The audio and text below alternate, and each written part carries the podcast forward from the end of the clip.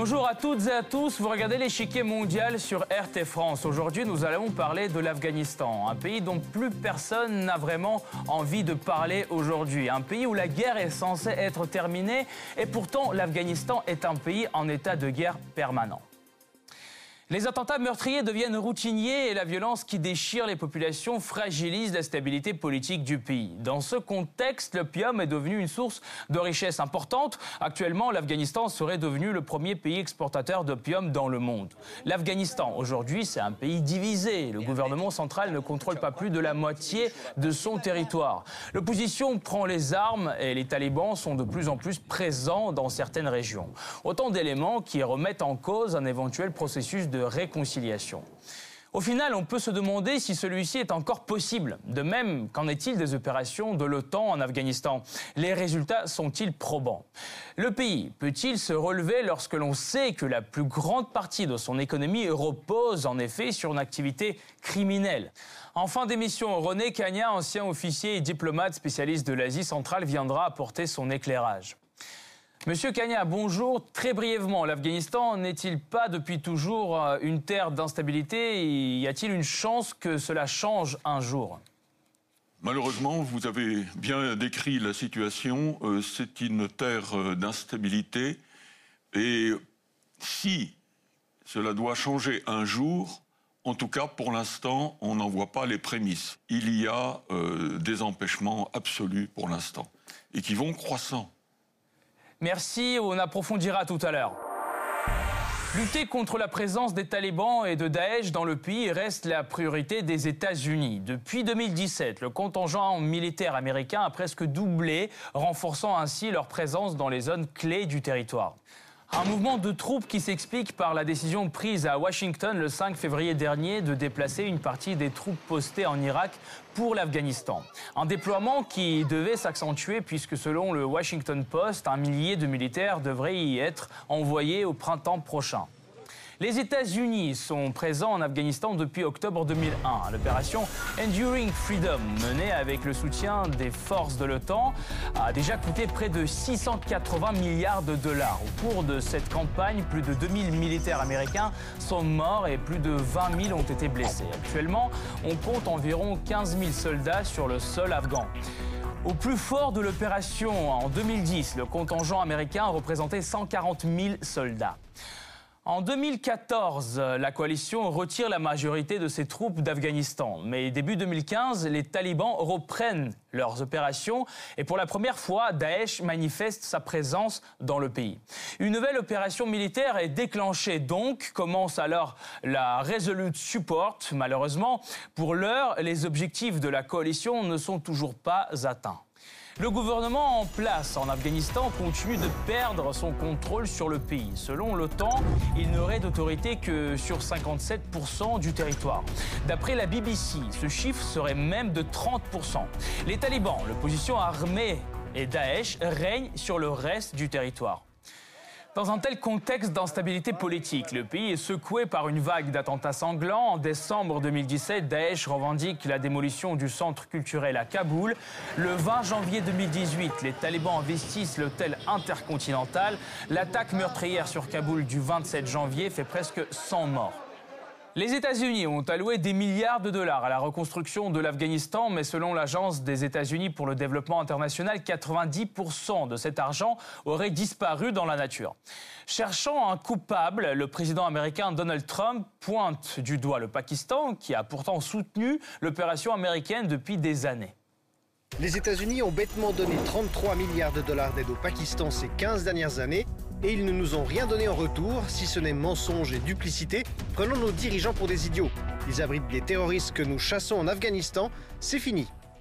Et bien que le Pakistan nie aider les groupes terroristes présents en Afghanistan, les États-Unis ont décidé de couper toute aide financière à Islamabad.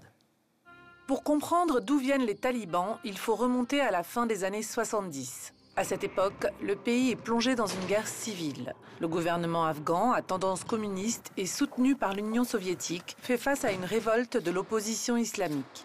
Face à cette menace, l'URSS décide de soutenir son allié et d'y envoyer des forces. Suite à l'intervention soviétique, les États-Unis réagissent très vite. Zbigniew Brzezinski, le conseiller à la sécurité nationale du président américain Jimmy Carter, pousse la CIA à entamer l'opération Cyclone.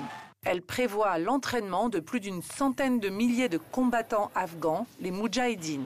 Une opération qui coûte à la CIA plus de 4 milliards de dollars. Cette opération secrète était une excellente idée. Cela a eu pour effet d'attirer les Russes dans le piège afghan. À la fin des années 80, le Pakistan, avec le soutien des États-Unis et de l'Arabie saoudite, forme 90 000 nouveaux Moudjahidines qui plus tard seront à l'origine du mouvement des talibans. En 1989, l'Union soviétique retire ses forces d'Afghanistan, une décision qui entraînera la chute du gouvernement en 1992. Les efforts pour constituer un gouvernement de coalition se soldent par un échec et différents groupes des Moudjahidines s'engagent dans une lutte pour le pouvoir. Crimes, terreur et corruption deviennent le quotidien de la population. En 1994, le mouvement des talibans issu des groupes entraînés par le Pakistan intervient avec force pour mettre fin à ce désordre. Ils sont rejoints par une partie des Moudjahidines financés par Washington. Le mouvement s'organise autour de Mohamed Omar, plus connu sous le nom de Mollah Omar, ancien combattant de guerre contre l'Union soviétique. Ceux que nous combattons aujourd'hui, nous les avons financés il y a 20 ans. Les talibans, bien organisés et structurés, prennent le contrôle de 90% du pays et imposent leur loi islamique à la population. L'économie du pays est en lambeaux. Plus de la moitié de la population vit en dessous du seuil de pauvreté. Les talibans soutiennent également des mouvements radicaux islamistes et des organisations terroristes comme Al-Qaïda. Les attentats du 11 septembre 2001 marquent un tournant. Après le refus des talibans de livrer Oussama Ben Laden aux États-Unis, Washington et l'OTAN démarrent l'opération militaire qui met fin à leur règne. Aujourd'hui, le paysage politique afghan est pour le moins fracturé. Un gouvernement central démocratique a été mis en place par la coalition. Mais l'opposition armée, les talibans, n'y sont pas représentés. L'objectif du gouvernement est de réduire ces deux groupuscules au silence. Une tentative qui ressemble à un échec malgré l'aide américaine dans ce dossier. Serait-ce parce que le gouvernement central démocratique est trop préoccupé par des luttes de pouvoir interne? Le premier président, Hamid Karzai, n'a pas su mettre fin à la corruption en Afghanistan. Sa propre famille a même été soupçonnée de trafic de drogue. Le président suivant, Ashraf Ghani, a été accusé de fraude électorale. Ses rivaux lui ont imposé son concurrent comme Premier ministre. Entouré donc d'ennemis, Ghani fait tout pour contrôler la situation. En décembre 2017, il destitue pour corruption un de ses gouverneurs, son futur opposant à la présidentielle de 2019. Pour sortir de la crise afghane, la communauté internationale ne voit qu'une solution, un gouvernement d'union nationale.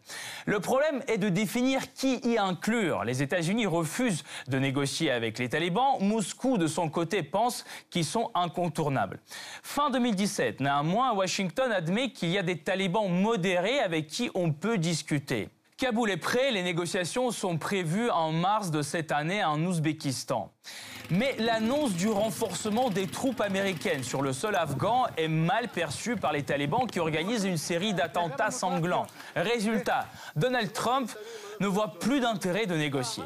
La communauté internationale s'accorde sur une chose. Avant d'intégrer le gouvernement, les talibans doivent cesser toute activité terroriste, renoncer au trafic de drogue et respecter les droits de l'homme. La question est, y sont-ils prêts lorsque toute l'économie d'un pays repose en effet en grande partie sur la criminalité? Traditionnellement, l'agriculture était une source de revenus pour les Afghans. Mais la guerre civile a entraîné l'effondrement de l'économie. Depuis, les fermiers se tournent vers le pavot à opium, une agriculture beaucoup plus rentable que les produits traditionnels. Dès 1995, l'Afghanistan produit déjà plus de la moitié de la production mondiale d'opium. Arrivés au pouvoir, les talibans encouragent la culture du pavot qui représente une source importante de revenus pour leur gouvernement. Aujourd'hui, on est en droit de se demander pourquoi les forces américaines n'ont pas éradiqué cette culture lorsqu'ils étaient présents sur place. La réponse est simple, ce n'était pas leur agenda. Nous ne sommes pas un détachement anti-drogue. Ce n'est pas notre mission. L'Afghanistan reste la capitale mondiale de la drogue. Depuis 2002, la surface occupée par l'industrie de la drogue a plus que quadruplé. Le pays a produit 10% du cannabis et 90% de l'opium dans le monde.